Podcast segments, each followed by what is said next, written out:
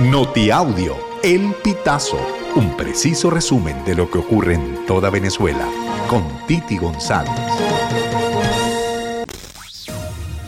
Bienvenidos a una nueva emisión del Notiaudio El Pitazo del 7 de febrero del 2024. La petrolera estadounidense ExxonMobil anunció que tiene previsto explorar dos zonas en alta mar de la región del Esequibo, un territorio que se disputan Guyana y Venezuela.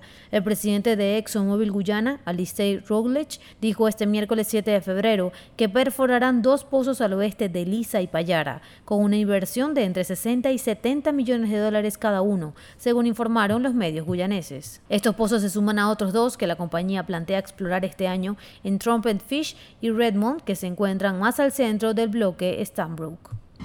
Una nueva ley en Texas que eleva la sentencia mínima de 2 a 10 años de cárcel para sospechosos encontrados culpables de cargos estatales relacionados con el tráfico de inmigrantes entró en vigor el martes 6 de febrero. La medida fue firmada por el gobernador de Texas, el republicano Greg Abbott, en diciembre pasado y es parte de un paquete de leyes impulsadas para asegurar la frontera.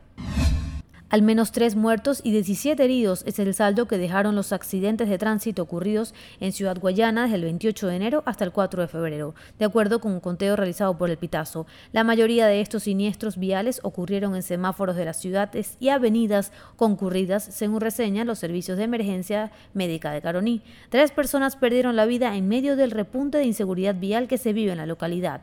El primer siniestro ocurrió el 28 de enero cuando un hombre que no fue identificado murió tras volver en la avenida Paseo Caroní. Debido al accidente, tres mujeres quedaron heridas. Huáscar Barradas, flautista venezolano, denunció este 7 de enero a través de redes sociales que la aerolínea Estelar le cobró a un miembro de su equipo 30 dólares extra por transportar su instrumento musical en una ruta nacional. El flautista pidió a las autoridades regular esta práctica debido a que lo consideran como una medida injusta para el gremio artístico. ¿Cuál es la regulación del gobierno nacional en cuanto al traslado en cabina de instrumentos de trabajo en los vuelos nacionales? expresó el músico a través de sus redes sociales. Los restos del fallecido expresidente chileno Sebastián Piñera fueron recibidos con honores este 7 de febrero por el mandatario del país, Gabriel Boric, y varios de sus ministros. El féretro con el cuerpo de Piñera llegó en un avión de la Fuerza Aérea de Chile, el hangar Grupo 10 del aeropuerto de Santiago. El ataúd cubierto con una bandera nacional fue bajado del avión por uniformados mientras sonaba el himno fúnebre militar y transportado unos metros de un carruaje de madera escoltado por sus hijos y parte de sus nietos, hasta un automóvil que lo llevará a la antigua sede del Congreso Nacional de Chile en Santiago. La esposa de Piñera, Cecilia Murel, viajó en el avión junto a parte de su familia y fue abrazada calurosamente por Boric a su llegada al aeropuerto.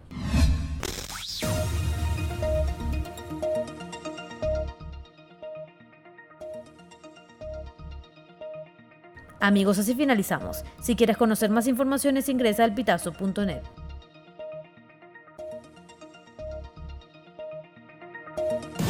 Estas informaciones puedes ampliarlas en nuestra página web, elpitazo.net. También recibimos tus denuncias vía SMS o WhatsApp a través del 0414-230-2934.